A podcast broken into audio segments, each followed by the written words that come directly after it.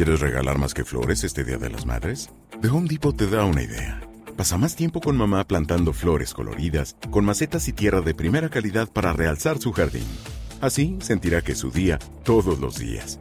Llévate tierra para macetas Bigoro por solo $8.97 y crece plantas fuertes y saludables dentro y fuera de casa.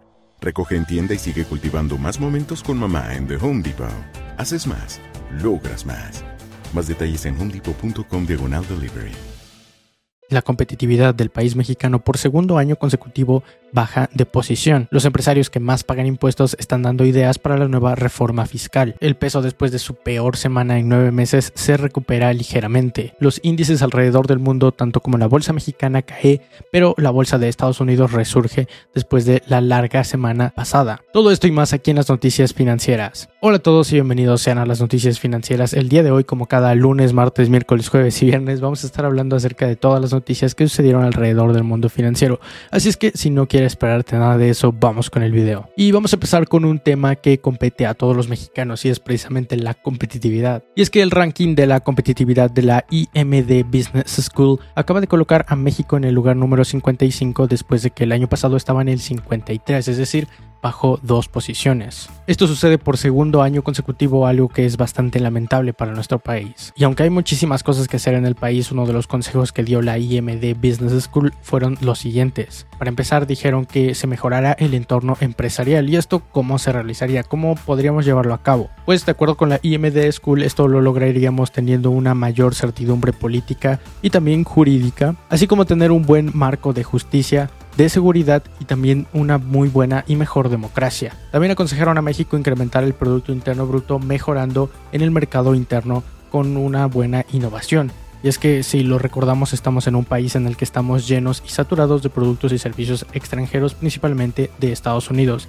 que a la vez es nuestro principal aliado, pero también podría ser una amenaza para el país si no se fortalece el mercado interno. Mientras que por el contrario, el Instituto Mexicano para la Competitividad opina todo lo contrario, aunque no en todos los puntos, sin embargo, sí en el energético, ya que recomendaron regresar a el otro sistema en el que estábamos más competitivos con empresas extranjeras compitiendo en el sector energético, lo cual es completamente contradictorio a lo que recomienda la IMD School, diciendo que mejor se fortalezca el mercado interno mexicano. Nos pasamos a la siguiente nota y esta viene del Consejo Empresarial, que me parece es el más grande del país. Y es que el Consejo Coordinador Empresarial acaba de anunciar que va a dar algunos consejos o unas propuestas para la nueva reforma fiscal que va a realizar el nuevo secretario de Hacienda, Rogelio Ramírez de la O, en el cual dicen que van a proponer algunas herramientas para que los contribuyentes no vean al SAT como este ente que te está vigilando, que si cometes un error va a ir por ti y te va a meter a la cárcel o te va a cobrar recargos y muchos más impuestos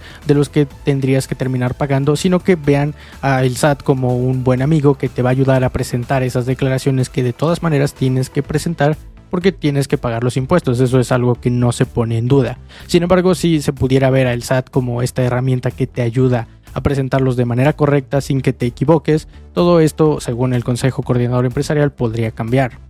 También dijeron que se quieren enfocar en las pymes, es decir, en las microempresas, en las medianas empresas y también en las pequeñas empresas. Dijeron que quieren hacer esto un proceso un poco más amigable para que estas pymes no tengan que cumplir con tantos requerimientos y con tantas regulaciones, ya que si se quiere ampliar la base de contribuyentes se tiene que ser un poco más amigable con estos pequeños empresarios o microempresarios. Y es que hay muchísimas personas, o al menos conozco a muchas personas que prefieren no envolverse en alguna actividad económica les vaya a dar dinero solamente por el SAT, porque no saben cómo pagar los impuestos o porque tienen miedo de no hacerlo bien. Y aunque todo esto viene de la propuesta privada, es decir, del Consejo Coordinador Empresarial que se entiende por empresas, no sabemos si se va a tomar en cuenta para la reforma final que seguramente va a entrar en vigor hasta el siguiente año ya que será presentada en el mes de septiembre. Sin embargo, ya el presidente en la reunión que hubo con los empresarios la semana pasada ya había dicho algo sobre las pymes y sobre mejorar el entorno y hacerles la vida un poco más fácil. Así que esperemos que ojalá y se pueda realizar esto y que nosotros como microempresarios como tú o como yo tengamos la posibilidad de realizar nuestros impuestos sin la necesidad de contratar a un profesional y que esto no nos tenga preocupados de si hicimos las cosas correctas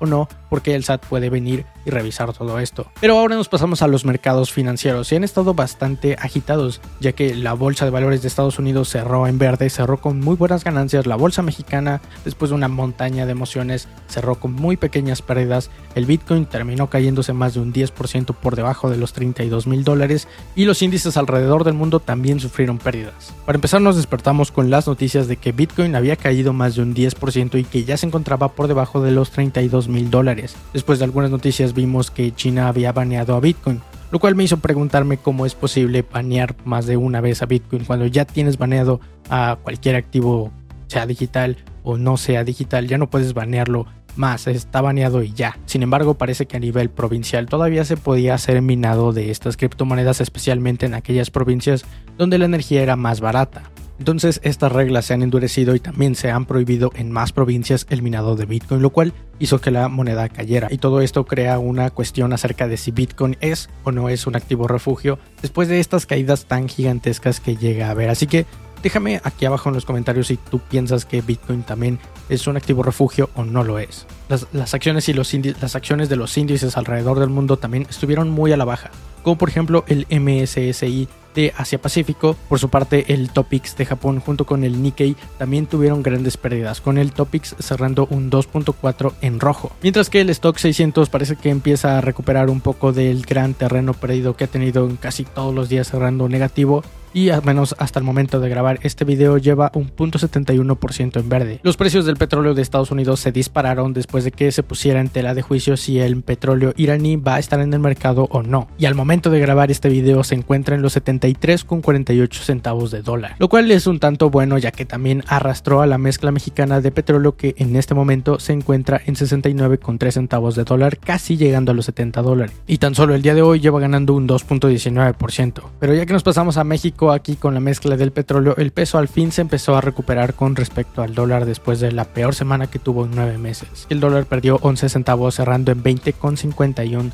pesos con una pérdida del 0.53%. La bolsa de valores mexicana y el índice de precios y cotizaciones después de una montaña rusa cerró con unas muy pequeñas, muy pequeñas pérdidas del 0.01%, perdiendo casi 4 puntos para terminar ya el día en 50.315 puntos. Y la bolsa de valores al principio en el día se veía bastante optimista con sus futuros un tanto caros, lo cual durante el día se vio reflejado y también al final con un buen cierre. Sin embargo, varias empresas hicieron grandes movimientos con algunas noticias que bajaron o subieron el precio de sus acciones, como por ejemplo DoorDash. DoorDash anunció que van a hacer un convenio con una tienda de groceries que tiene casi 2000 tiendas para hacer envíos en el mismo día. La tienda se llama Albertsons y con eso quieren hacerle competencia a algunos otros que también tienen aspiraciones de hacer esto mismo como Walmart o también Amazon. Y es por eso que el precio de sus acciones subió un 3.55% el día de hoy. MicroStrategy, que está básicamente atada al precio del Bitcoin después de tener grandes, grandes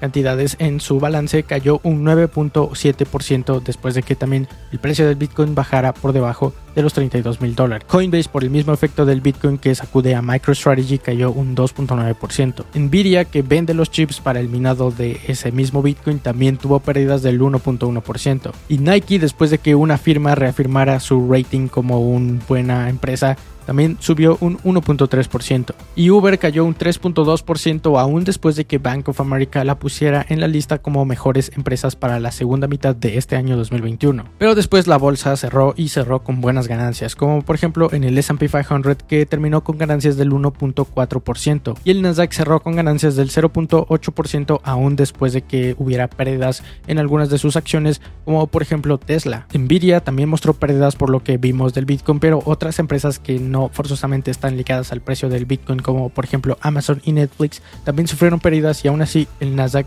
logró tener ganancias el día de hoy. Y precisamente porque el precio del petróleo ha estado bastante alto, las empresas energéticas también han tenido un muy buen performance y han avanzado mucho el día de hoy. El bono de la tesorería de Estados Unidos cerró el día de hoy al 1.48% la tasa que paga a 10 años mientras que por su parte el mexicano cerró en 6.88 ganando casi o más de 8 unidades desde el 6.8 que cerró la vez pasada. Pero ahora nos vamos a la siguiente sección y estas son las empresas tanto nacionales como internacionales, pero esta vez únicamente hay internacionales. Y tenemos que empezar con una noticia que viene de Lamborghini porque no se quieren quedar atrás afuera del trend de los automóviles eléctricos. Y es por eso que ya tarde y aún así bastante retrasado, pero han anunciado su programa para cambiar a autos eléctricos ya que en el 2024 van a sacar su primer automóvil híbrido para que en el 2030 ya puedan sacar el primer eléctrico. Y una empresa peruana que hace deliveries a domicilio, que es competencia directa de Rappi, apunta a ser el primer unicornio de ese país, Perú. Y es que justo ahora se están metiendo a Colombia, a la boca del lobo, donde está Rappi, es la cuna de Rappi,